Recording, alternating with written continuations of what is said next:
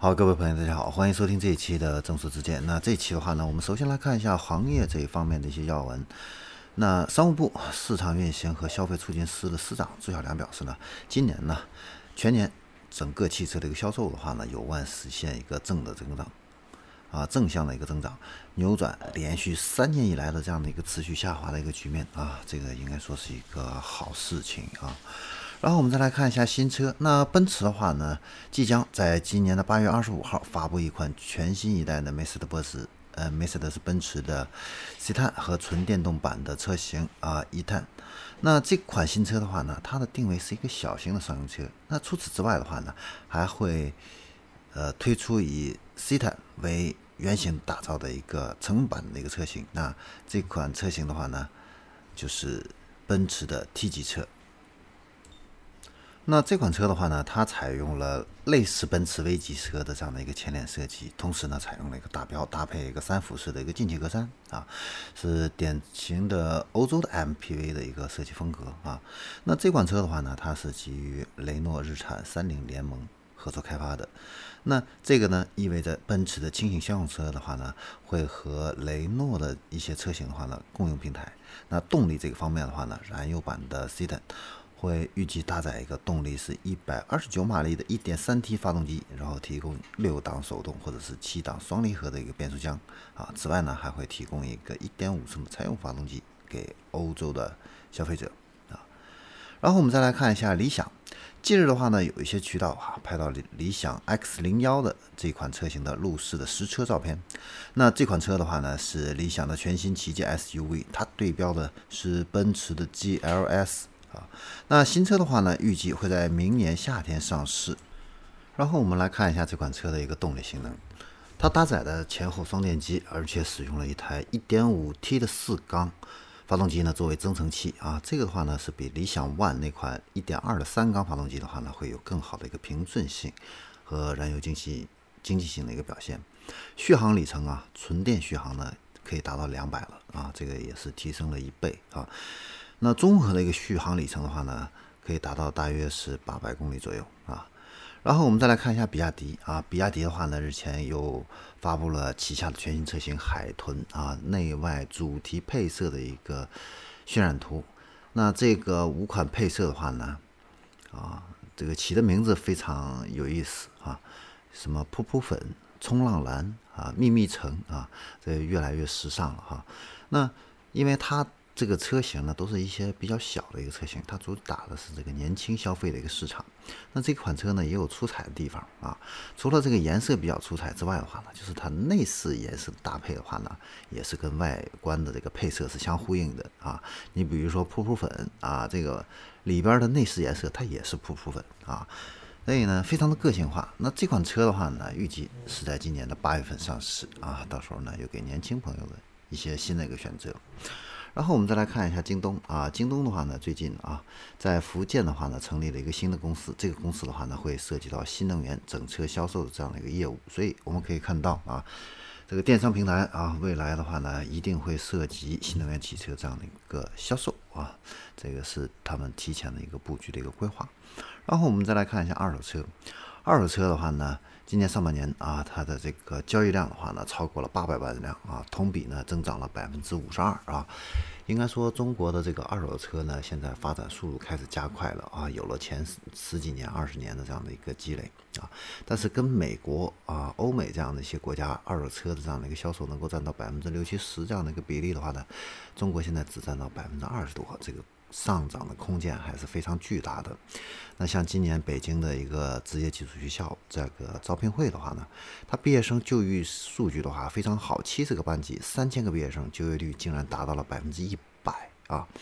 然后呢，一些规模比较大的二手车机构薪酬啊也普遍都调高了，一些工作表现哈这个一般的这个新人啊，一个月也可以拿六千块钱左右这样的一个收入。那如果说是你是做 B to B 自身的这样的一个销售，或者说是呃私人这个车行的一个小老板啊，那你月薪的话呢，达到五万啊，也都是非常正常的啊。这是二手车这方面。接下来的话，我们再来看一下新能源这一块。新能源这一块的话呢，美银呢最近做了一个报告啊，这个报告的话呢。呃，对这个纯电动车的电池供需啊，进行了一个模型的一个推算。他们认为呢，全球的这个纯电动汽车的电池可能会在这个供应的话呢，可能会在二零二五年到二零二六年之间出现完全耗尽的一个局面啊。那到时候的话呢，供应商的这个产能利用率基本上都会超过百分之八十五，这是一个比较高的这样的一个利用率了啊。那供应短缺很大程度上是因为这个需求端啊迅速增长，那但是这个市场对这个电动车的普及短期内还没有做好这方面的一个准备，所以我们近期会看到各种各样的一个新闻，比如说国轩高科等等，不断的在投资几十个亿啊，在进行动力电池的一个扩产啊，所以现在这几年的话呢，应该说是动力电池非常好的这样的一个光景。那美银的话呢，它预测到二零三零年的话呢，全球的这个电动车的电池产能的话呢，必须要提升到百分之一百二十一左右才能够满足需求。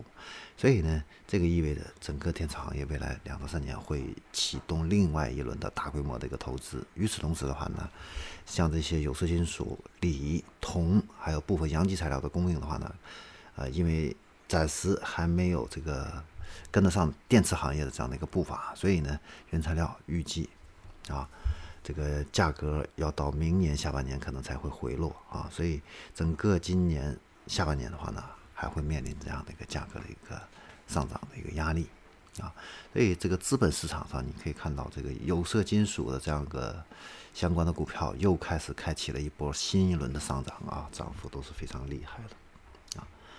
然后我们再来看一下海外市场啊，因为我们的这个视野不能够仅仅局限在这个国内啊，要看到这个国际市场这样这样的一个变化啊，具有更开阔这样的一个视野啊。国际市场上，我们来看一下这个品牌忠诚度这一块啊，在美国市场的话呢，美国忠诚度排名第一的是雷克萨斯啊，是百分之五十六点呃五十一点六这个忠诚度啊。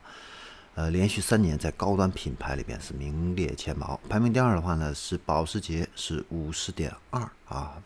第三的话呢是奔驰，第四的话是宝马，第五的话呢是奥迪啊。这个跟国内的这个销量情况呢也基本上是差不多的啊。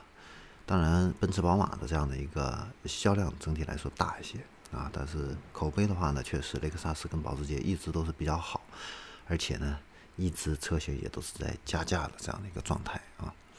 然后我们再来看一下普通大众型的这样的一个汽车品牌，排名第一的啊，国内的人可能都已经不是太熟悉了啊，这个曝光的机会比较少的是斯巴鲁啊，斯巴鲁的话呢是连续第三年在这个大众车型的市场里边排名第一啊，所以可以看到啊，斯巴鲁。在中国卖的一般，但是在美国并不是说不好啊。然后第二的话呢是丰田，第三的话呢是本田，第四的是 RAM，第五的话呢是福特啊。哎，丰田的话呢不仅仅是在中国啊，日本车不仅仅是在中国卖的好，在美国也卖的很好。然后我们再来看一下起亚，起亚呢在中国呢这几年的这个销量的话呢是接连的下滑啊，这个市场份额的在不断缩减。但是在美国市场的话呢，起亚第二个季度啊，全球市场的话呢啊，第二个季度营业利润的话呢是暴增了十倍啊。那它在国外总共是卖了七十五万辆车，同比上涨了百分之四十六啊。然后在欧洲、美国、印度这三个市场的话呢，它的交付量都是大幅度攀升的，其中美国的话呢更是创下了历史的一个新高啊。但是在中国，那起亚的第二个季度销量呢却是下滑了百分之二十八啊，所以。中国的这个市场啊，现在这个两极分化的比较严重啊，呃，德系啊，还有日系啊，这个市场份额是在不断的扩扩大，韩系、美系的话呢，反而是在缩小这样的一个趋势啊。然后我们再来看一下，就是哈佛啊，哈佛的 H 六的话呢，近期是在伊拉克上市了啊。那长城汽车呢，目前啊，现在在伊拉克市场呢，已经成为中国品牌销量第一的这样的一个啊厂家。好，以上的话呢就是今天的八点早新闻啊，我们今天呢就跟大家分享到这里，我们下期再见。